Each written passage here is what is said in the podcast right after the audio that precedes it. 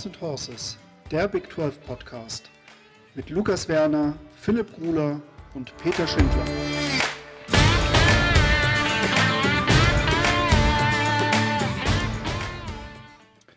Eine neue Woche, eine neue Folge Horns and Horses und unser Roadtrip ist vorbei. Wir sind wieder zu Hause angekommen, aber machen weiter. Wir sind motiviert. Wir haben uns ja einiges anhören dürfen von den Kollegen, die wir besucht haben, zu ihren Programmen, zu ihren Conferences. Aber nichts geht über unsere Big 12. Noch Big 12, muss man teilweise noch sagen. Ähm, wir sind in der Preview-Season angelangt. Das ist irgendwie ziemlich, ziemlich cooler Abschnitt im Jahr, wie ich finde. Und wie es halt letztendlich aussieht, kann ich euch gleich erzählen, aber wir sind wieder zu dritt. Lukas, wie geht es dir? Mir geht's sehr gut. Wie steht's bei dir im Norden? Alles fit? Alles fit, alles fit. Ähm, ich kann nicht klagen. Philipp, wie geht's dir? Mir geht's auch sehr gut. Ähm, genau die zweite Woche in Folge in Komplettbesetzung. Ich glaube, das kann sich doch sehen lassen. Ja, absolut, absolut. Das äh, kann sich definitiv sehen lassen. Und ähm, Philipp, du bekommst gleich das Wort. Äh, ich will vielleicht noch mal ein bisschen erzählen, was wir uns effektiv überlegt haben für dieses Jahr und die Previews. Wer letztes Jahr dabei war, der wird ähm, wissen, dass wir damals pro Folge, pro Preview-Folge zwei Programme äh, uns angeschaut haben. Das haben wir dieses Jahr geändert. Wir widmen jetzt jedem Programm eine eigene Folge. Und da wir jetzt zu dritt sind, konnten wir das auch relativ gut aufteilen. Ich meine, wir haben ja zehn Programme und das geht nicht ganz auf, aber alles gut. Ähm, jeder von uns wird natürlich sich auch sein eigenes Programm ähm, näher angucken. Die werden wir dann aber auch ganz zum Schluss previewen. Den Rest haben wir aufgeteilt und Philipp äh, hat das losgezogen, darf heute den Start machen mit Iowa State und so wird es jetzt auch für Woche zu Woche sein, dass einer von uns jeweils ähm, die Hauptarbeit macht, was die Vorbereitung angeht. Und wir werden dann immer wieder ergänzen, ein bisschen Text mit reinbringen. Ähm, und ja, werden hoffentlich dann auch vielleicht die eine oder andere interessante Diskussion zu den jeweiligen Programmen haben. Philipp, starte doch. Iowa State, die Iowa State Cyclones. Ähm, erzähl uns vielleicht ein bisschen was direkt zur Ausgangslage. Genau, in der letzten Saison ähm, hat man 7 zu 5 Rekord erreicht und hat damit auch ein Bowl-Game gespielt. Das Ganze gegen Clemson. Das hat man 20 zu 13 verloren. Insgesamt muss man sagen, dass es doch ein bisschen enttäuschend war für die Iowa State Cyclones, was aber unter anderem auch an der hohen Erwartungshaltung mittlerweile an dem Programm liegt. Wenn man mal zurückschaut, als Head Coach Matt Campbell übernommen hat, das war 2016, kann man schon von einem Vertreter in der Big 12 sprechen, glaube ich. Davor gab es relativ wenige Winning Records. Und seitdem, seit 2017, war der Rekord immer positiv. 2020 hat man sogar die Big 12 fast gewonnen. Ähm, man hat gegen OU das Championship Game verloren. Daran wirst du dich bestimmt noch gut erinnern, Peter. Mhm. Absolut. Genau, und in der letzten Saison mit 7 zu 5 gerade mit dem Roster, das man da hatte, man hatte einen Brock Purdy, einen Brees Hall, der unglaublich gespielt hat, einen Xavier Hutchinson, einen Charlie Collar. Da war schon deutlich mehr möglich. Ähm, darauf werden wir jetzt vielleicht auch noch ein bisschen eingehen. Ähm, genau, das ist so die Ausgangslage.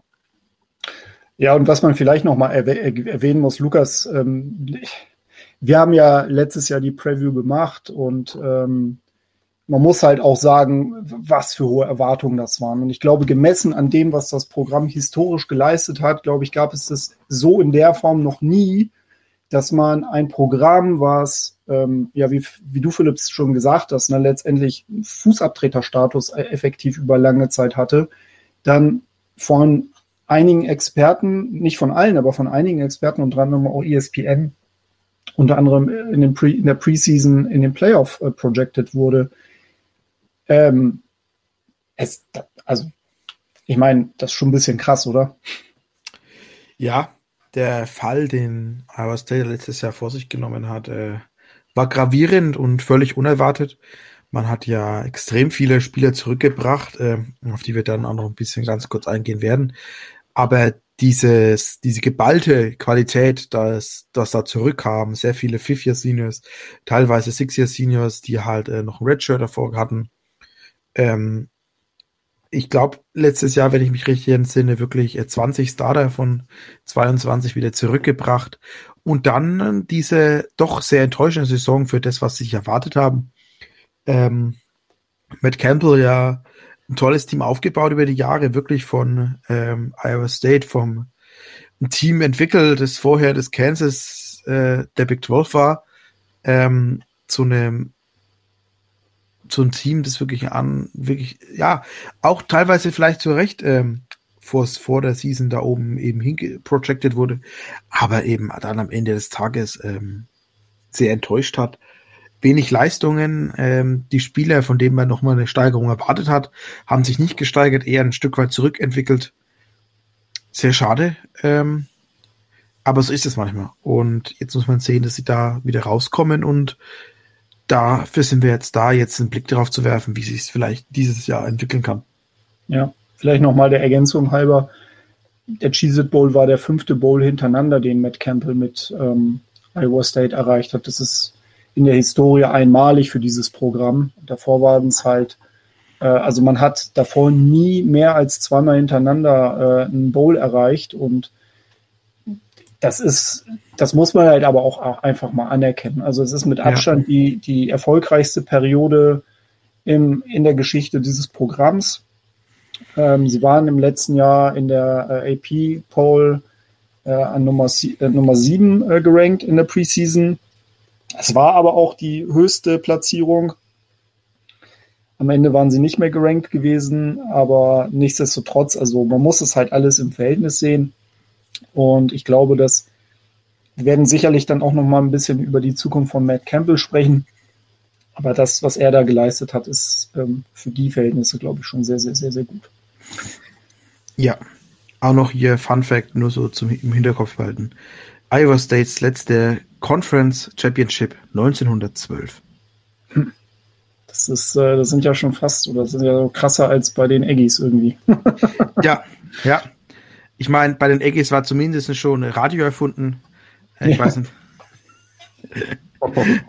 Das, äh, ja, war 1912, da stand. Ja, Radio gab es, äh, nee, es war eher der Fernseher, der bei den Aggies schon erfunden war, aber. Ich glaube, da stand noch nicht mal das Wrigley Field in Chicago. Also das ist, das, was soll schon was heißen. Ja, aber werfen wir doch, äh, Philipp, wirf doch noch mal ein bisschen Blick auf, äh, auf die Offense 2021. Was war denn da so, was waren denn da so die Highlights? Genau, also ich weiß nicht, wie es euch geht, aber wenn ich an Iowa State denke, dann denke ich, also aufgrund der letzten Saison vor allem an die Playmaker, sprich vor allem an Brees Hall oder an einen Charlie Collar oder auch an Brock Purdy.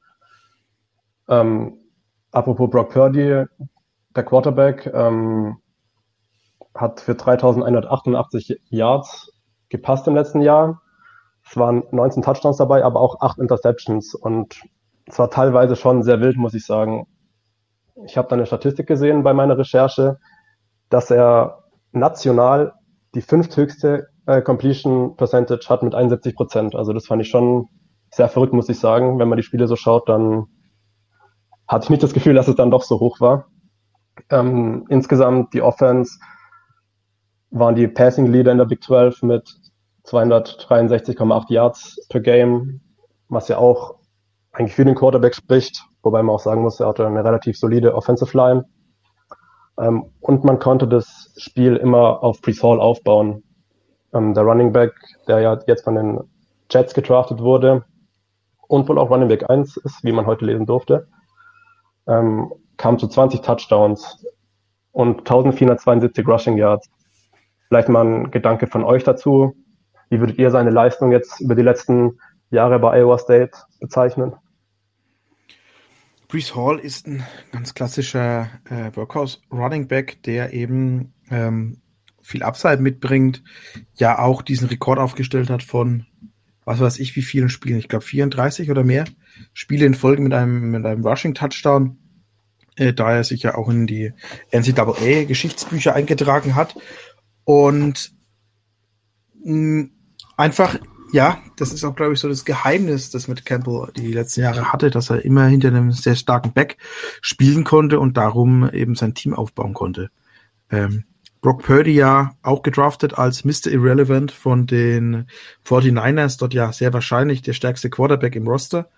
Ähm, und äh, ja, Gott sei Dank hat man da keinen First Rounder für einen weniger talentierten Quarterback letztes Jahr ausgegeben. Aber wie, sie, wie, wie, siehst du das, Peter? Was hast du noch so Gedanken zu Brees Hall? Ja, Bruce, Bruce Hall ist auf jeden Fall einer meiner Lieblingsspieler, ähm, schon irgendwie in meiner Fresh, in meiner Freshman-Liste sehr, sehr weit oben gehabt. Und äh, eine Statistik, die mich sehr beeindruckt hat, war, und das bestätigt nochmal, Lukas, das, was du gesagt hast, also das Thema Workhorse, das, das, das kann eigentlich sein, sein Spitzname sein. Er hatte 2000, seit 2019 800 Touches gehabt, also Rushes oder Catches. Das ist mit Abstand der höchste Wert für, ähm, für, für einen Spieler auf, auf dieser Position. Der zweithöchste oder der zweitbeste ähm, gerankte Spieler mit, mit ähm, ist Isaiah Spiller gewesen mit 615. Also da muss man schon mal ganz klar sagen, wie die Ausrichtung der Offense aussah. Und zu Brock Purdy, ja, ähm, ich kann mich noch an, an Zeiten erinnern, da wurde er durchaus als potenzieller First-Round-Pick ähm, mhm. gesehen. Ja, er hat ziemlich Hat sich irgendwie verwachsen, oder? Ja, ist leicht, leicht, ja. Ja.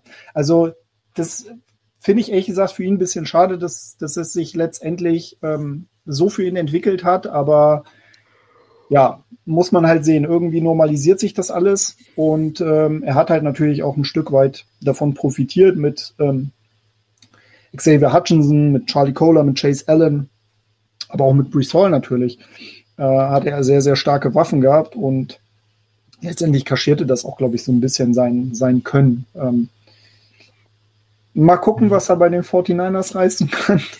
Ich bin gespannt. Ähm, ich erwarte jetzt nicht so besonders viel, aber vielleicht ist das ja auch potenziell seine Stärke.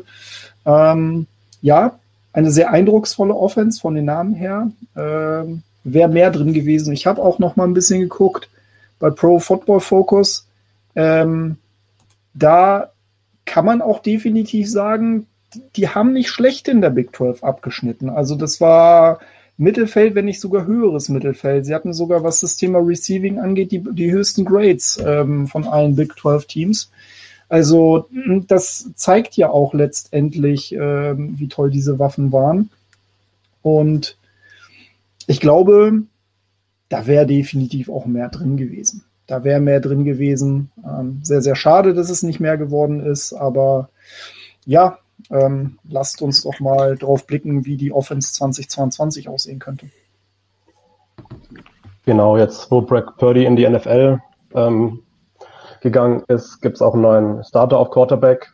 Das wird Sophomore Hunter Decker sein. Ein 6'3 großer Quarterback, ähm, Linkshänder und hat wohl eine ziemlich gute Armstärke. Hat vier Games letzte Saison schon gespielt, ähm, kam da sogar zu zwei Passing Touchdowns und auch zu zwei Rushing Touchdowns. Also man darf jetzt nicht ihn mit Brock Purdy vergleichen, der ja dann doch deutlich mobiler ist, gerade in der Pocket, ähm, wie jetzt Hunter Deckers. Aber er bringt doch ein physisches Run-Game auch mit, wenn es denn mal erfordert wird. Ähm, Backup wird für ihn sein True Freshman Rocco Becht. Ein ganz cooler Name, muss ich sagen. ähm, ähm, über den kann man jetzt, glaube ich, noch nicht so viel sagen. Ich glaube, die größte Sorge wird sein, ähm, Running Back, wie wird sich ähm, Junior Tyrell Brook machen? Der tritt nämlich in richtig große Fußstapfen. Erstens von Priest Hall, ähm, der drei Jahre da abartig geliefert hat. Und davor darf man nicht vergessen, war ja David Montgomery bei Iowa State, der Running Back. Und der hat das auch nicht so verkehrt gemacht. Also glaube ich, das wird, wird entscheidend sein, wie er da die, in die Rolle kommt. Ähm, die Running Back Position bei den Cyclones ist aber relativ gut besetzt, relativ tief. Die haben nämlich noch drei weitere Running Backs, die alle verschiedene Rollen spielen. Ähm, zum einen Ellie Sanders, ähm, ist ein Redshot Freshman, der unglaublichen Speed mitbringt. Ähm, Sophomore Dion Sills, der auch ziemlich schnell ist und so ein kompletter Running Back, Catavius Norton. Der ist aber noch Freshman, der hat noch keinen Snap gespielt. Da muss man mal abwarten, ob man den dann schon reinschmeißen kann. Aber ich glaube, für die Entlassung von Brook kann man da auf jeden Fall sorgen. Der wichtigste Return in der Offense ist, glaube ich, Xavier Hutchinson. Ähm, ist ein dynamischer Wide Receiver. Letztes Jahr der Receiving Leader mit 987 Yards und 5 Touchdowns. Ist auf jeden Fall ziemlich big für Iowa State, dass der zurückkommt. Weil wir haben es eben schon angesprochen, das Titan Tandem von Charlie Collar und Chase Allen ist weg. Und ähm, da habe ich auch eine ganz interessante Statistik gesehen, die jetzt aufrücken. Jared Russ, der im letztes Jahr Fullback gespielt hat, und Easton Dean, ein ziemlich großer Tight End, die haben zusammen letztes Jahr acht Catches gefangen, des Titans. Was natürlich wenig verwunderlich ist, wenn man zwei so Star Titans vor sich hat. Aber ich glaube, das wird schon ziemlich schmerzen. Wie seht ihr das? Ja, ist, ja, also es ist interessant. Also ich, ich, ich glaube tatsächlich, ich habe bei den ähm, bei den Skill Positions und speziell auch bei den Tight Ends habe ich irgendwie gefühlt weniger Schmerzen als es irgendwie bei der bei der Quarterback Position. Da bin ich so ein bisschen noch hin und her gerissen, ob das nicht tatsächlich ähm, so, so ein bisschen der Hemmschuh sein könnte. Wenn ich mir allerdings angucke, Xavier Hutchinson ist, glaube ich, Gesetz. Also ich glaube, mit dem hast du halt wirklich einen Top-Receiver. Ähm, das brauchst du auch, ja. Bei den Titans mache ich mir, glaube ich, überhaupt gar keine Gedanken. Ich glaube, dass die halt so vom, vom, von dem, wie sie ihre Titans entwickelt haben, und Charlie Kohler war ja jetzt noch wirklich bei weitem kein absolutes Top-Talent. Ne? Ich meine, man muss, auf, man muss sich vorstellen, der kam ja aus, ähm, glaube ich, sogar direkt aus Norman, Oklahoma und ging zu Iowa State. Der hatte, glaube ich, nicht mal ein, Oklahoma-Opfer gehabt. Ja? Also, Mann, glaub mir doch nicht meine Witze. ja, ja, man muss, äh, man muss immer einen Schritt schneller sein als du. Das mhm. habe ich schon gemerkt. Ähm, nee, aber das, da, da mache ich mir wirklich gar keine Gedanken. Ich glaube, bei den, bei den Waffen wird es, bei den Skill Positions wird es, glaube ich, keine großen Probleme geben, da zumindest einen Schritt nach vorne zu machen. Natürlich wird es so sein, ein zweiter Brees Hall, den wird es, glaube ich, in der Saison nicht geben. Da wird es Regression geben, aber äh, wenn ich ehrlich sein soll, ich glaube, dass die auf einem sehr, sehr guten Niveau ähm, performen können.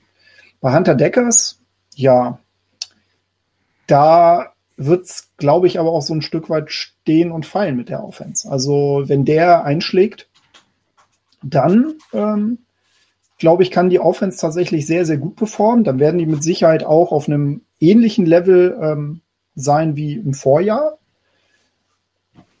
Aber das muss man halt erstmal abwarten. Ja, genau. Ich glaube halt. Also man muss auf jeden Fall feiern, dass Xavier Hutchinson zurückgekommen ist. Ja. Hätte ich nicht mit erwartet. Ich dachte eigentlich, dass er sich äh, zusammen mit Reese Hall dann schon als Junior eben auf in die NFL macht. Ich glaube, er hätte eine gute Chance gehabt, einen Top drei, also äh, äh, ersten drei Runden Pick zu werden auf jeden Fall. Schauen, wie weit er das eben steigern kann oder vielleicht auch äh, einbüßt unter einem vielleicht etwas schwächeren Quarterback-Spiel. Ähm, ich muss sagen, Hunter Deckers klingt nach einem interessanten Prospect, gerade das Left-Handed. Gefällt ja oftmals gerade in der O-Line relativ schwer. Das sind ja dann doch viele, die einfach da zurückkommen. Ähm, sich da umzustellen, weil es ein bisschen anderes Blocking-Scheme ist. Aber können wir einfach uns darauf freuen, dass wir als danach Rocco Becht haben. Also ich muss sagen, das, die, das schreibt sich doch alles schon von alleine. Ein Quarterback namens Rocco Becht.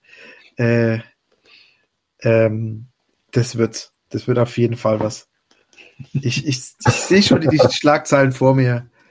Rocco rolls over Oklahoma oder irgend sowas. Ja, gut. Schauen wir mal. Ähm, erwähnenswert wäre vielleicht auch noch das Receiver Jalen Noel. Ähm, war letztes Jahr primär Kick- und Punt-Returner ähm, für die Cyclones. Ähm, der bringt ziemlich guten Speed mit und letztes Jahr auch schon 265 Yards gefangen. Hm, ich glaube, wenn man ihn so ein bisschen von den Tätigkeiten als Kick- und Punt-Returner entbindet und mehr im Passing-Game einbindet, kann es auch eine ziemliche Waffe werden. Das hat auch Matt Campbell ähm, im Spring Practice gesagt, dass er wohl ein Standout war bei den Receivern. Ähm, ansonsten die weiteren Receiver wären noch Colorado Transfer Dimitri Stanley. Der hat noch zwei Jahre Eligibility, was auch nicht schlecht ist. Und auch noch ein interessanter Jean Jean Jr., der ist 6'6 groß. Ähm, der könnte vielleicht auch so ein Red Zone Target wie Charlie Collar werden. Finde ich eigentlich ziemlich interessant. Genau, ähm, die Offensive Line, da gab es ziemlich viele ähm, Switches von den Positionen her. Ähm, die erste war Trevor Downing, ähm, ist ein Senior, der hat zuvor Right Guard gespielt für die Cyclones und hat im Cheez It Bowl Game dann auf Center wechselt. Soll dort auch bleiben, ähm, laut McCampbell, der ihn für einen der besten Interior O-Liner im ganzen Land hält. Müssen mal abwarten, ob das wirklich so ist, aber finde ich ziemlich spannend auf jeden Fall. Die Position von ihm übernimmt dann Daryl Simmons, der war zuvor Left Guard, der geht drüber auf Right Guard. Und der Left Tackle geht dann eben auf Left Guard Jared Hufford, der hatte sieben Stars als Left Tackle letzte Saison. Und seine Position wiederum übernimmt dann sofort Tyler Miller. Der hatte seinen ersten Start schon im Bowl-Game gegen Clemson und hat es nicht so schlecht gemacht. Oder zumindest hat es gereicht für Matt Campbell, der ihm da vertraut. Bleibt noch eine Position offen in der Line. Das wäre der Right Tackle. Das soll Junior Jake Ramsberg übernehmen. Der hatte ziemlich mit Verletzungen zu kämpfen. Hatte 2020 mal sieben Starts, da muss man abwarten, wie er sich entwickelt. Aber ich glaube, im Endeffekt kann die O-Line schon ziemlich solide werden, was auch ein wichtiger Faktor für die Offense sein wird, wenn man so einen unerfahrenen Quarterback wie Hunter Deckers hat. Ähm, und man ja das offensive Scheme ja doch so ein bisschen umstellt jetzt. Zuvor ja eher mit diesen Medium Routes über die Tight Ends. Ich glaube, jetzt wird man doch eher tief attackieren können mit der Armstärke von Hunter Deckers und eben Xavier Hutchinson vorne. Ähm, genau. Habt ihr noch Gedanken zur Offense? Ja, also vielleicht noch mal ein bisschen was zur O-Line. Ähm, da waren sie tatsächlich, also da, wo sie in Skill Positions halt gut waren, da waren sie halt in der Saison halt, ich sag mal, Durchschnitt bis Unterdurchschnitt. Und Jake Ramsburg zum Beispiel, den du erwähnt hattest, der hat ja auch nur vier Spiele gespielt, aber das, was er gespielt hat, das war halt eigentlich auch nicht wirklich gut. Also ähm, der hat halt einfach auch zu viel, zu viel zugelassen ähm, für die wenigen Spiele. Hm, das war nicht so besonders effektiv. Ich glaube, da muss halt einen Schritt nach vorne machen. Generell ist es allerdings so, es ist, glaube ich, einfacher irgendwie, ich sag mal, es reicht ja, glaube ich, schon, wenn, wenn die O-Line quasi von Unterdurchschnitt auf knapp Überdurchschnitt geht und schon hast du halt durchaus einen Effekt. Jetzt ist natürlich so ein bisschen die Frage, wie spielt sich das Ganze mit dem Quarterback ein? Die Waffen sind, wie wir schon gehört haben, da. Es sind häufig auch große Receiver, die da vor, äh, vorhanden sind. Das mag ja Matt Campbell ähm, ganz gerne. Ähm, also ich glaube, dass das eigentlich eine ziemlich gute Rezeptur ist, wenn das halt alles hält. Müssen natürlich auch gesund bleiben. Also ich glaube, da steht und fällt alles auch durchaus mit dem Fitnesszustand. Das heißt, wenn Xavier Hutchinson ausfallen sollte, dann ist es natürlich schon wieder alles obsolet. Ich glaube, wo wir halt wirklich ein bisschen gucken müssen, ist, ähm, die Tiefe dieses Rosters und das kann schnell zum Problem werden bei einem Team oder bei einem Programm wie Iowa State. Mhm, weil sie, glaube ich, auch schlichtweg nicht die Möglichkeit haben, da so nachzuladen oder effektiv nachzuladen. Ähm, wenn aber das soweit passt und vor allem auch die O-Line gesund bleibt, ähm, ja, dann sehe ich die Offense tatsächlich vielleicht nicht ganz auf dem Niveau von 2021, aber wenn man das halt als Rebuilding-Jahr sehen könnte, dann auf jeden Fall ähm, besser als vielleicht der eine oder andere erwartet. Hm. Lukas, du ja, noch irgendwas?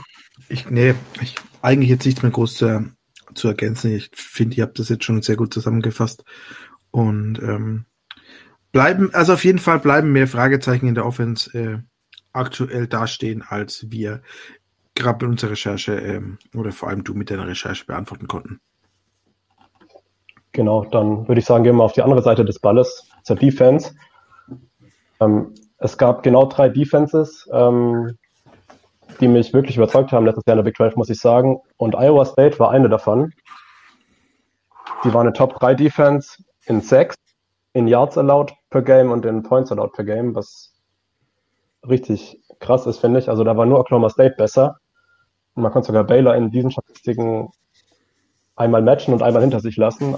Und wir reden von Oklahoma State von einer Top 5 Defense national, also das kann ich durchaus sehen lassen. Ähm, Iowa State spielt ja ein 3-3-5-Scheme, wie auch meine Mountaineers. Deshalb finde ich die Defense sowieso ziemlich interessant, muss ich sagen. Ähm, Standout ist natürlich Defensive End Will McDonald, der vierte.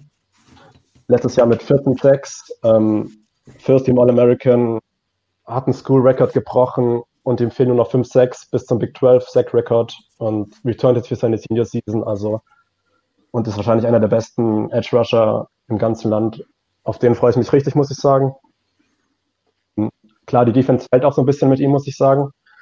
Ähm, auch wenn man letztes Jahr echt ein starkes Linebacker-Duo hatte mit Jake Hummel und Mike Rose.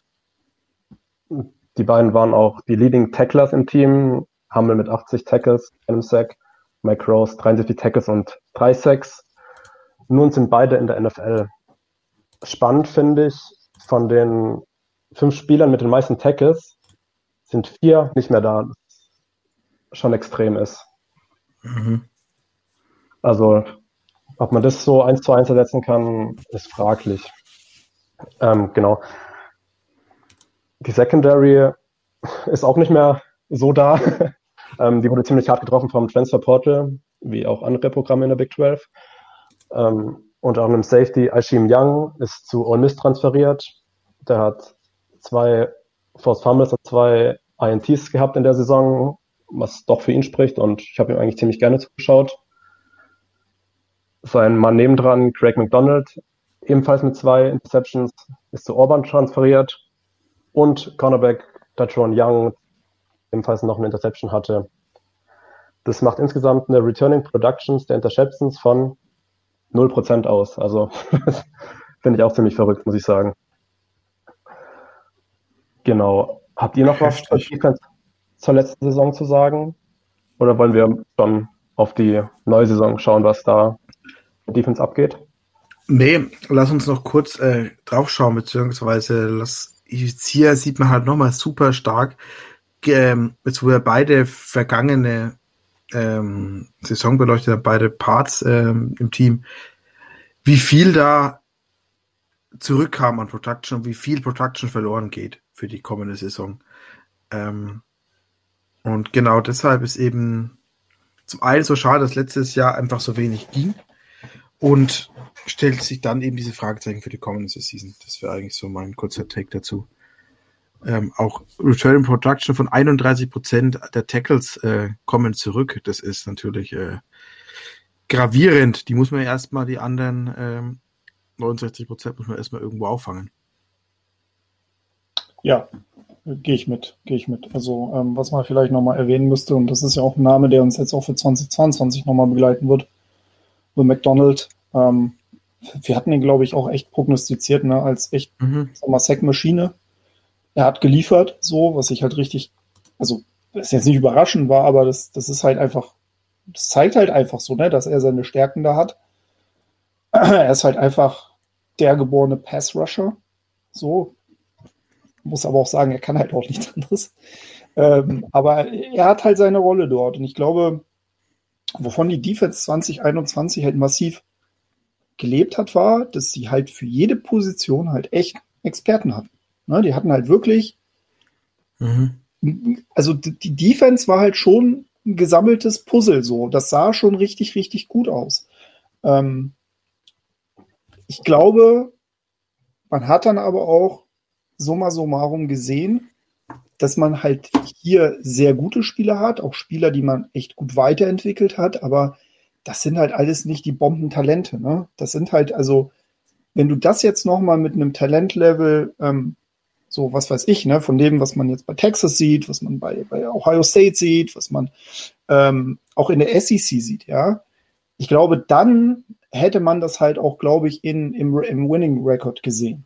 Aber das hast du halt nicht. Ne? Du musst halt aus dem machen, aus dem was Gutes rausziehen, was du halt zur Verfügung hast. Und ich glaube, da holt ähm, Matt Campbell schon das Maximum raus. Aber es ist halt einfach eine Begrenzung nach oben, was das Talentlevel angeht. Sind alles sehr, sehr gute Spieler. Aber ja, es ist, glaube ich, dann halt auch wirklich das Ceiling gewesen. So. Ja, man muss aber auch sagen, dass die Defense im letzten Jahr echt richtig gut performt hat ähm, für die Cyclones und wie du schon sagst, ich glaube, es wird schwer sein, das zu matchen nochmal.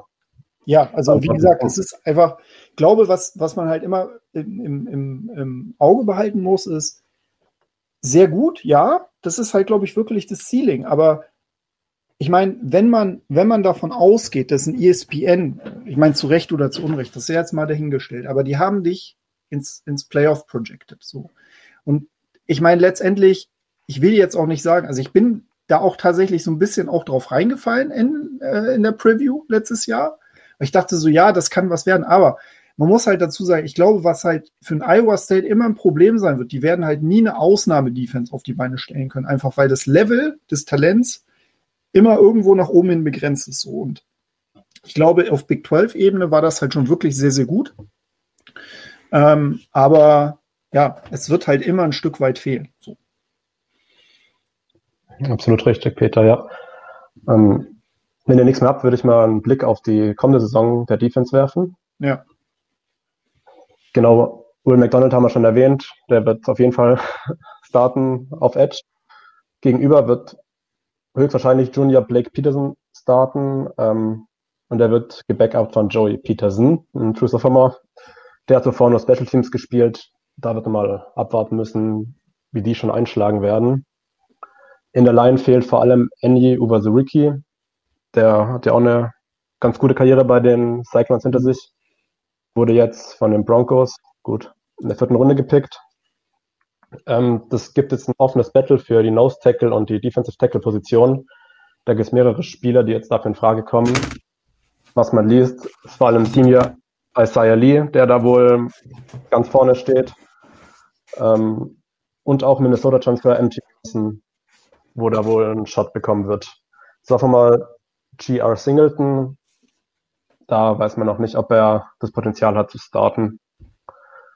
Ähm, in der Front 7 haben hier eben schon erwähnt, dass die Linebacker-Position ziemlich gut besetzt war letztes Jahr mit den beiden, mhm. die jetzt aber gehen ähm, und damit quasi auch das komplette Tackling der letzten Saison. Ähm, in der Mitte soll wohl nun Orion Vance starten, ist ein Six-Year-Senior, hatte in den letzten Jahren mit Verletzungen zu kämpfen. Wäre schön, wenn er da wieder gestärkt draus zurückkommt, was auch ziemlich wichtig wäre für die Defense des Cyclones. Genau, ähm, neben ihm wird sie eine Gary Vaughn starten. Den hat Matt Campbell schon mit Mike Rose verglichen und traut ihm eine ähnliche Entwicklung wie Jake Campbell zu, also dass es auch in die NFL schafft. Da dürfen wir auf jeden Fall mal gespannt sein, was der jetzt in seinem letzten Jahr noch reißt. In der Defense von Iowa State, die 335, ähm, gibt es ja so eine Art Mischung aus Linebacker und Safety. Also das wird hier Slot-Linebacker genannt. In anderen auch Spear oder Star äh, Safety Linebacker. Ähm, das wird Kobe Reader spielen. Der ist ein Transfer von Delaware und der macht im Spring Practice wohl richtig auf sich aufmerksam. Iowa State hatte im Vergleich zu anderen Teams in der Big 12 kein Spring Game, sondern nur ein Spring Practice. Ähm, aber Matt Campbell sei unter den Top 3 Spielern, die abgeliefert haben. Genau. Wir haben eben schon die Secondary erwähnt, dass da ziemlich viele Spieler nicht mehr da sind. Das heißt, es gibt auch einige Positionsswitches. So zum Beispiel Cornerback Anthony Johnson Jr., der switcht auf Safety und wird auch starten als Free Safety. Ähm, neben ihm wird Bo Freiler ebenfalls starten. Der hat auch schon im Bowl Game gegen Clemson gespielt und seine Sache relativ okay gemacht. Und ähm, der dritte Safety ist der sogenannte ähm, MVP of Spring Practice, wie ihn Matt Campbell getauft hat, Mike Verdon. Ähm, ja, zu dem kann ich noch nicht so viel sagen, muss man erstmal schauen. Ähm, genau. Jetzt bleiben noch die Cornerback-Position offen in der Defense. Da ähm, hat ja letztes Jahr Anthony Johnson gestartet. Dieses Jahr wird es wohl Junior TJ Temper sein und Miles Patrace. Der ist relativ klein mit 15 für einen Cornerback. Da muss man mal abwarten, wie der sich da so schlägt. Ähm, die Backups werden Eamon Kyle sein, ein Senior, und ein Converted Wide Receiver, Darian Porter. Insgesamt muss ich sagen, die Secondary doch ziemlich tief besetzt, aber das Talentlevel, wie du schon gesagt hast, Peter, ist jetzt vielleicht nicht so extrem hoch und man wird auf ziemlich starke Wide Receiver treffen, wenn ich jetzt mal nur an mhm. Oklahoma denke, an Marvin Mims oder auch an Xavier Worthy oder vielleicht auch ein Bryce Ford Wheaton, der da damit anrichten kann. Ähm, ja, wie ist denn eure Einschätzung zur Defense? Glaubt ihr, die können die Leistung der Vorsaison halten oder gibt es da doch eine ziemliche Regression? Peter vielleicht? Ja, also das ist, ich glaube tatsächlich, hier werden wir mit Regression rechnen müssen.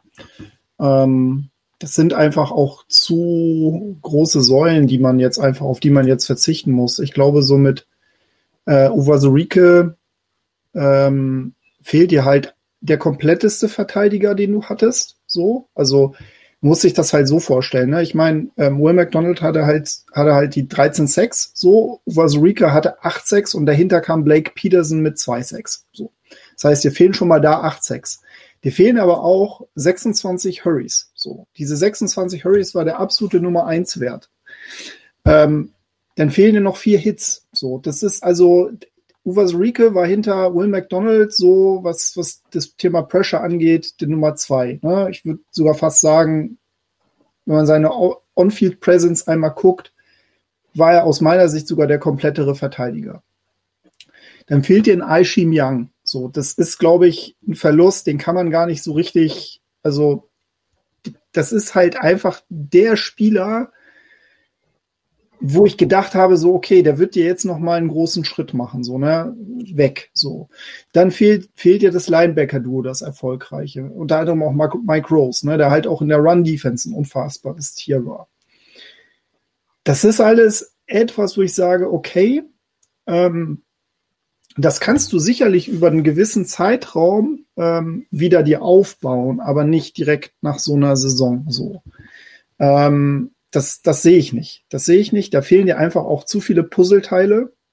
Und ja, auch da sind wir wieder beim Talentlevel. Ne? Also das, ich glaube, das, das, das kriegt, also das traue ich, das traue ich selbst einem Matt Campbell nicht, nicht zu, dass er das innerhalb einer Offseason wieder so auf die, auf die Beine stellt wie, wie im Vorjahr.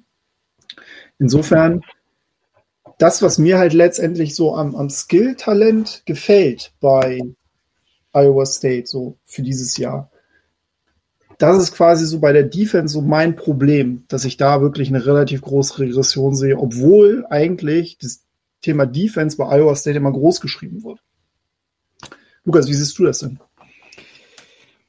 Ich sehe halt diese fehlende Erfahrung und dann sehe ich was, was ich weiß nicht, ob es nur ich bin, ähm, aber mich stört, dass eben auf den Positionen wenn ich jetzt weiß, ich habe die kommende Saison eher einen Umbruch, ich verliere viele meiner alten Spieler, ich habe wenig Returning Production, warum setze ich dann auf einen Sixth-Year Senior oder auf einen normalen Senior oder auf alte Spieler und gehe dann nicht her und mache hier einen Generationswechsel, einen kompletten.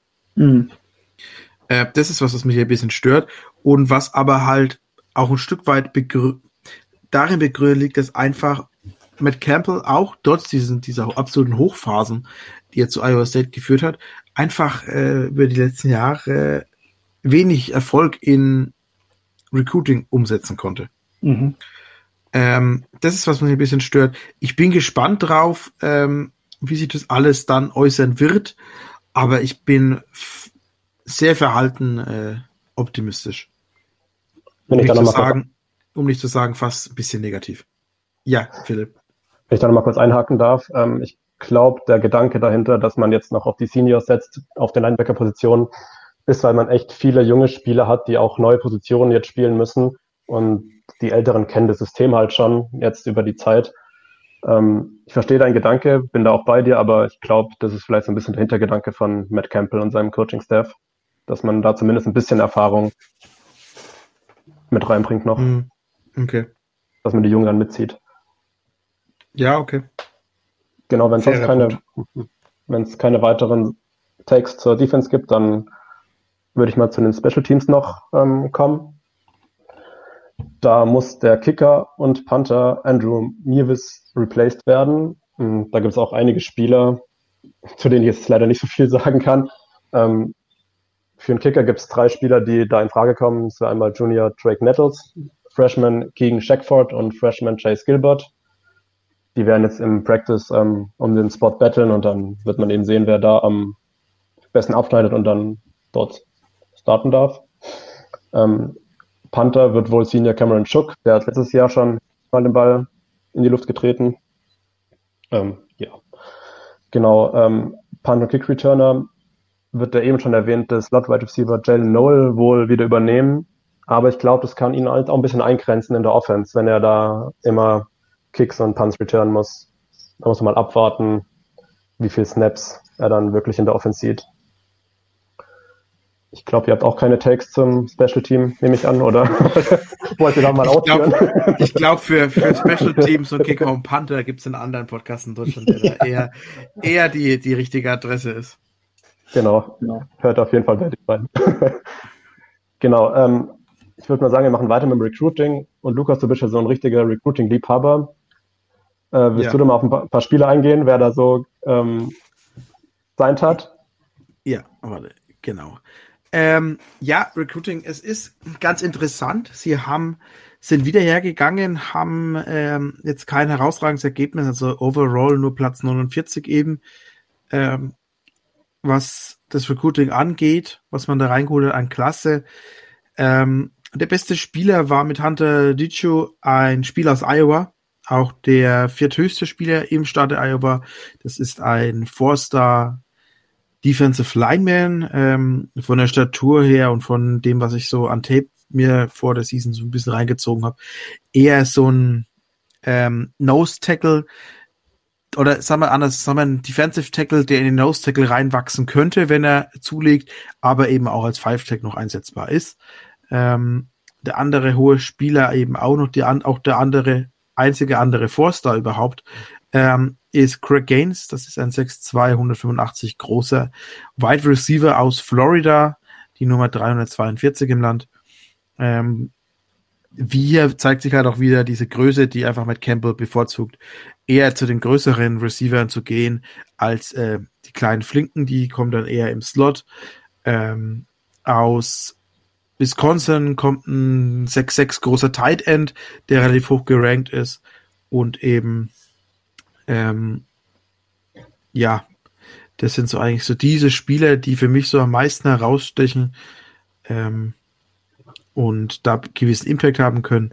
Insgesamt die Klasse ähm, gut durchbesetzt und viele Spieler, wo auch noch die Möglichkeit, also viele Athletes, wo einfach noch nicht klar ist, gehen sie auf Wide Receiver oder gehen sie eher in den Cornerback-Bereich. Ähm, Werden es vielleicht auch Running Backs, das muss man ein bisschen sehen. Aber insgesamt, ähm, ja, relativ übersichtlich von der Klasse her. Name, der vielleicht etwas früher noch contributen könnte, einfach weil er schon das Alter hat, ist eben auch ähm, ein ehemaliger Juco-Spieler von Independence College. Es müsste das sein, was damals bei Netflix lief, oder? Independence. Ähm, mhm. Das ist ein 6'6 großer, 300 Pfund schwerer Offensive Tackle, der eben auch Upside als Right Tackle haben sollte. Das sind so, was überhaupt dieses Jahr bei ähm, Kent, äh, bei Iowa State ablief. Spannender Effekt an der Seite noch, ähm, wie ich gespannt bin, wie sich das äußert. Ähm, sie haben sieben Enrollees aktuell, ob 13 sein äh, Letter of Intent, aber sie haben auch fünf, die noch nichts unterschrieben haben. Mhm. Da, die kann man vielleicht am Ende des Tages dann wieder rausstreichen. Da weiß man einfach nicht, wie sich das am Ende äußert. Das sind alles Commitments ähm, aus dem Mai, also dann meistens eher Spieler aus dem Community College, die halt dann erst unterschreiben können, wenn sie wirklich enrolled sind. Jo, das wäre mein, mein Take zum Recruiting. Peter, hast du noch was zu ergänzen oder sollen wir weiterziehen? Wir können gerne weiterziehen. Ich glaube, Lukas hat das schon sehr, sehr gut ähm, zusammengefasst. Er ist ja bei uns auch der absolute Recruiting-Experte. Also insofern ähm, habe ich da jetzt. Experte klingt jetzt Ding halt der, der am meisten Fun an Recruiting hat. Nö, ich, das ist jetzt auch, äh, das ist jetzt auch nicht irgendwie despektierlich gemeint. Also ich äh, finde das immer, finde das immer klasse, wie, ähm, wie tief du da auch äh, reingehst, also was das Thema angeht. Insofern ähm, könnte ich da jetzt auch gar nicht mehr groß was zu sagen. Genau, nimm das Lob doch an, Lukas. Ja, okay. okay. Dann nehme ich jetzt einfach so an. Genau, ähm, Peter, ich würde sagen, wir schauen mal noch ein bisschen auf den Schedule ähm, von der kommenden Saison. Das Ganze geht los gegen Southeast Missouri State. Ähm, braucht man nicht viel zu sagen. sollte eigentlich in die Wand gespielt werden. Also vielleicht dazu mal, ne? Aber Southeast, Southeast Missouri State hört sich an wie so ein College, was es eigentlich gar nicht gibt. Hört sich ein bisschen an, wie als ob man bei Madden, äh, ne, Madden, bei NCAA draufgedrückt hat, erstell mir ein beliebiges College. Ja, genau, genau. Also, okay, als ich den Namen gehört habe, dachte ich mir so, okay, gibt es die wirklich? Also, naja, aber gut. gut. Weiter geht's dann bei Iowa. Ähm, ziemlich schweres Spiel wahrscheinlich. Ähm, danach gibt es zwei Heimspiele gegen Ohio und dann der Big 12 Auftakt gegen Baylor. Die darauffolgenden Spiele könnten so ein bisschen die Saison bestimmen, glaube ich. Man spielt bei Kansas, gegen Kansas State, in Texas, zu Hause gegen Oklahoma, dann gegen die West Virginia Mountaineers und zum Schluss bei Oklahoma State, Texas Tech und dann noch auswärts bei TCU. Peter, wenn ich da so raufgucke, ist es für mich kein einfacher Schedule, oder wie siehst du das?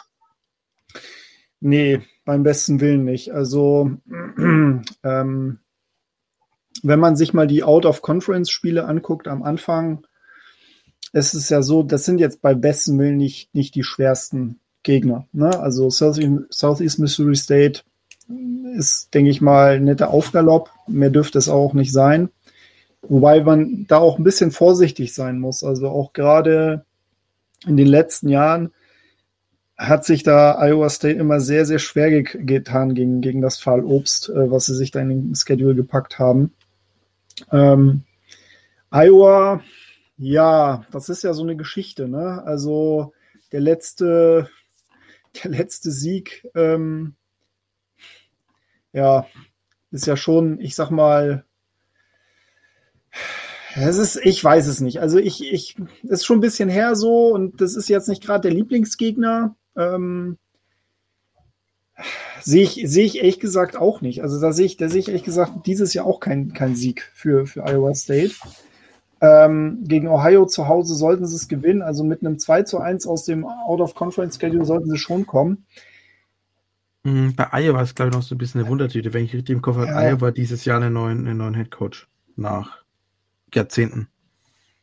Ja, aber dennoch, also ja, okay. Also Fragezeichen, bin aber immer noch so ein bisschen skeptisch. Mhm. Der Big 12 Schedule mit Baylor. Habe ich Iowa gesagt? Ich meine Ohio. Äh, Ohio, Ohio, hat, Ohio hat, hat den neuen Headcoach, sorry. Ja, ja, ja, genau. Aber da sehe ich, da sehe ich tatsächlich, da, da sehe ich tatsächlich, also Kirk Ferentz ist ja, glaube ich, noch Trainer bei Iowa, wenn ich ja, genau, aber Ohio hat einen neuen. Ja. Da ist, glaube ich, jemand nach. Äh, ja, also da sehe ich, da sehe ich auch keine, keine große Gefahr, muss ich ganz ehrlich sagen. Ähm, Baylor zu Hause, das ist eine Hausnummer. Das ist definitiv so. Kansas auswärts, hätte ich im letzten Jahr gesagt, jo, kein Problem. Dieses Jahr, boah, weiß ich nicht. Also das ist, sie werden der Favorit sein. Iowa State wird der Favorit sein, aber es ist kein automatischer Sieg. Da haben schon andere verloren, ja. Da, ja, ja, ja. Äh, Kansas State zu Hause, okay. Ähm, sicherlich eins der besseren Programme, was wir uns nochmal angucken werden. Texas auswärts, Oklahoma zu Hause, West Virginia zu Hause. Also ich muss ganz ehrlich sagen, also ich meine, ich nehme jetzt den Tipp vielleicht so ein bisschen ähm, vor jetzt oder ziehe den jetzt vor, aber ich sehe da nicht mehr als sechs Siege, muss ich sagen. Und das ist schon für Matt Campbell Verhältnisse hm. Du siehst das, sechs Siege? Ich, ja, mit, aber auch mit, mit viel, mit viel sagen, Optimismus, ne? Das mhm. muss man schon sagen. Andererseits, andererseits, und das ist halt einfach vielleicht auch das Vertrauen, was ich in Matt Campbell habe. Ähm, ich glaube, der ist halt für Überraschungen gut. So, also mhm. wenn er, sagen wir mal, ähm, einen Sieg bei TCU zum Beispiel am letzten, in der letzten Woche rauszieht, würde mich das jetzt auch nicht unbedingt vom Hocker hauen. Und ähm, wenn sie zu, zum Beispiel zu Hause gegen Kansas State gewinnen sollten, dann würde mich das jetzt auch nicht unbedingt alles vom Hocker hauen. Das wäre sicherlich ähm, nicht das, was ich jetzt unbedingt tippen würde, aber es wär, würde mich jetzt auch nicht schocken. Insofern glaube ich, ist das so ein bisschen das, wo ich in die Richtung tendieren würde. Das Win Total ist momentan bei 6,5. Also ich würde da eher das andere nehmen. Ja, fair. Ich habe das ja. auch mal durchgetippt ähm, heute Vormittag und bin auf ein, bin nach Week 10 auf ein 3 zu gekommen bei Iowa State. Also ich sehe da auch keine ähm, sechs Siege, ehrlich gesagt. Fünf Siege traue ich ihm zu, vielleicht sechs, aber ich glaube mehr nicht. Lukas, du? Ich sehe schon die fünf Siege. Äh, schwierig, weil wenn wir jetzt Stand jetzt mal ganz mal durchgehen, ähm, ich würde Iowa als Niederlage buchen. Ähm, nehmen wir mal die zwei anderen auswärts als, als Sieg. Dann äh, Baylor sehe ich als Niederlage, Kansas sehe ich wirklich als ähm, 50-50-Spiel. Hm. Alles, wo Kansas eine, eine Spread von äh, kleiner als 10, ja, ist das, kleiner als 8 hat, nehmen die. Ähm, Kansas State ist für mich diese Saison sowieso ein bisschen geheim, Geheimtipp. Äh, Texas klare Niederlage, deutlicher Sieg gegen Oklahoma, äh, Spaß. äh, äh, klare Niederlage, also Oklahoma sicher eben auch die Saison stärker. West Virginia, da könnte ich noch, das sehe ich eben auch eher dann 50-50-Entscheidung. Oklahoma State, ähm, Senior Quarterback, der da zurückkommt. Allgemein relativ stabiles Team, das sehe ich einfach äh, Iowa State doch stark, stark im Hintertreffen. Ähm, Texas Tech bin ich gespannt. Äh, kann die Saison heftig gut werden oder auch eben nicht. Und TCU ist für mich, ähm, wenn bis dahin die Offense so läuft, wie sich das TCU zukünftig vorstellt, dann kann das ein schweres Spiel werden. Ähm, und natürlich äh, immer betonen, äh, Kansas State gegen Iowa State, Farmageddon. Bester Name, ja. bester Name für eine, für eine Rivalry. Ja. Ja, das stimmt. Ja, und ähm, ich meine, Philipp, du hast es ja auch rausrecherchiert, ne? Irgendwie zwei und fünf in Spielen mit nur einem Touchdown-Unterschied letztes Jahr Iowa State. Das ist vielleicht so ein bisschen das, was mich, ähm, das, das vielleicht dann auch für mich der Ausschlag ist, dass man sagt, okay, vielleicht geht da ja doch was, ne? Vielleicht haben sie diesmal ein bisschen mehr Glück, äh, was diese One-Score-Games angeht. Und schaffen dann das eine oder andere, ähm, naja, Upset ist vielleicht zu viel, aber also ich würde jetzt einen Sieg gegen Kansas State nicht als Upset sehen, aber ähm, schaffen vielleicht den einen oder anderen Sieg mehr, den man ihm vielleicht jetzt auch einfach zutraut. Ich, fairerweise muss man dazu sagen, da muss aber auch viel klicken so, ne? Und ähm, da muss halt auch, glaube ich, ein bisschen Matt Campbell Magic helfen, dass, äh, dass es halt auch letztendlich klappt. Hm dann muss man halt sich aber auch noch mal so ein bisschen die Frage stellen, macht sich Matt Campbell oder kann sich Matt Campbell jetzt mit dieser Saison auch den Marktwert ein bisschen kaputt machen? Ne? Absolut, ja. Die Frage ist eher, hat er das vielleicht schon letztes Jahr gemacht? Ja, das, äh, ist eine faire Frage, ja klar. Also vor, vorletzter Saison war er irgendwie in jeder Diskussion um, wer kann große Teams übernehmen dabei, diese Saison dann doch eher zurückhaltender. Und ähm, viele große Teams sind, glaube ich, oder Teams, die für ihn noch erstrebenswert wären, zu denen er hin will, sind, glaube ich, auf die nächsten Jahre eher besetzt. Und da ist dann zu spannend zu sehen, wo er hin will oder ob er wirklich sagt, ich bleib äh, noch für Jahre bei Iowa State. Ich fühle mich hier wohl, ich kriege ja das geboten, was ich will und ähm,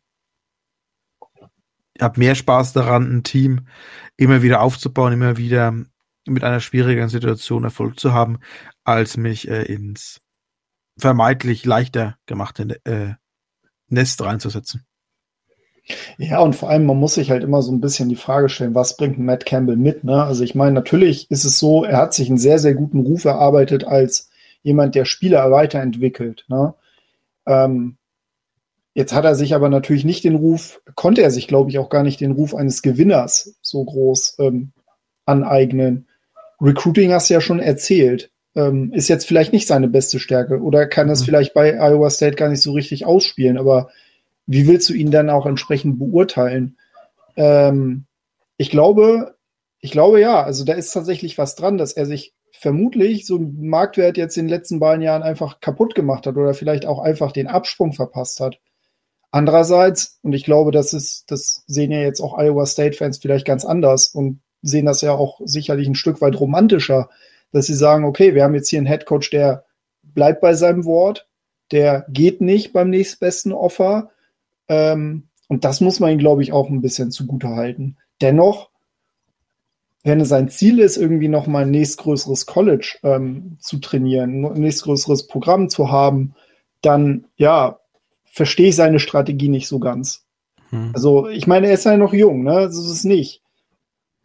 Aber ja, es ist, es ist halt schwer. Also ich glaube, wenn ich jetzt ein AD wäre von, was weiß ich, einem größeren Programm, dann hätte ich da auch so meine Probleme mit der Evalu Evaluation des Ganzen. Und dann würde ich sagen, ah, okay, vielleicht ist das halt ein Coach, der kann gut weiterentwickeln, aber größere Programme, ich meine, man hat ihm ja auch schon ein Stück weit nachgesagt, dass er irgendwie Ohio State äh, durchaus ähm, ähm, gute Connections hat.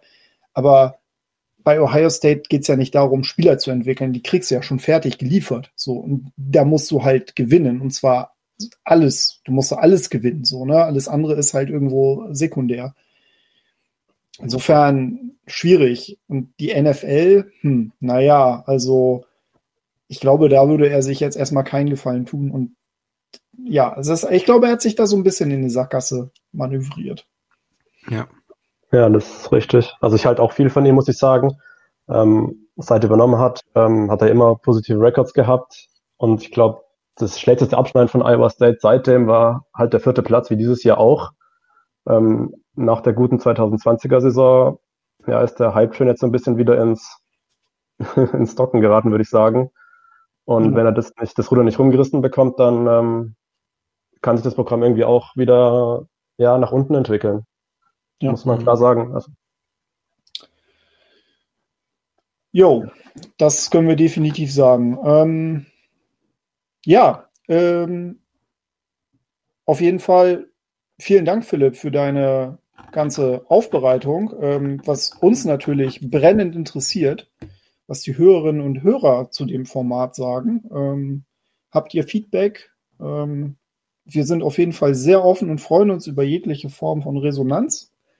Und ähm, schreibt es uns. Wir nehmen das gerne an. Ihr habt ja jetzt auch äh, ein bisschen Zeit bis zur nächsten Woche, ähm, bis wir die nächsten Previews letztendlich äh, raus oder bis wir die nächste Preview raushauen, wenn ihr da irgendwie noch einen anderen Fokus seht oder haben wollt. Ähm, wir peilen an, sind jetzt, glaube ich, so momentan so in dem Bereich so ungefähr eine Stunde pro Preview. Äh, das ist halt unser Ziel. Bei unseren ähm, äh, Lieblingsprogramm wird es vielleicht ein bisschen mehr werden. Mal gucken, vielleicht kriegen wir noch den einen oder anderen interessanten Gast zum einen oder anderen Programm noch dazu. Das, das würden wir dann vielleicht noch ergänzen. Ähm, aber das, glaube ich, ist so, ist so die, die Marschroute, in die wir unterwegs sind. Ja. Genau. Ähm, gibt es noch von eurer Seite aus etwas zu ergänzen? Von unserer Seite, also von Philipp von meiner Seite aus? Ja. Ähm, also von meiner Seite aus nicht. Nein, ich bin wunschlos glücklich. Philipp? Nee, von mir, von mir aus glaube ich auch nicht. Ich glaube, es ist alles gesagt ähm, über Iowa State. Ist trotzdem ein interessantes Team, das ich gespannt verfolgen werde. Und ja, solange sie hinter den Mountaineers sind, ist ja auch alles gut. ja, schauen wir mal. Das werden wir sehen. Sehr gut. Gut, da bleibt mir an dieser Stelle eigentlich nur noch zu sagen, Rate, Review, Subscribe. Also wir freuen uns über jegliche Bewertung, ähm, über jegliche Fünf-Sterne-Bewertung, gerne auch irgendwie ein paar Zeilen bei Apple Podcast. Die helfen uns natürlich immer. Äh, wir freuen uns auch sehr, sehr darüber, wie toll auch die letzten Folgen gehört wurden. Also die Hörer, Hörerinnen und Hörerzahlen sind sehr, sehr gut. Ähm, das gefällt uns, das motiviert uns. Und ja, dann bleiben wir dabei. Nächste Woche geht's weiter. Nächste Preview. Ähm, bleibt gesund. Bis nächste Woche. Boomer Suna. Hucke. Du hast der Client.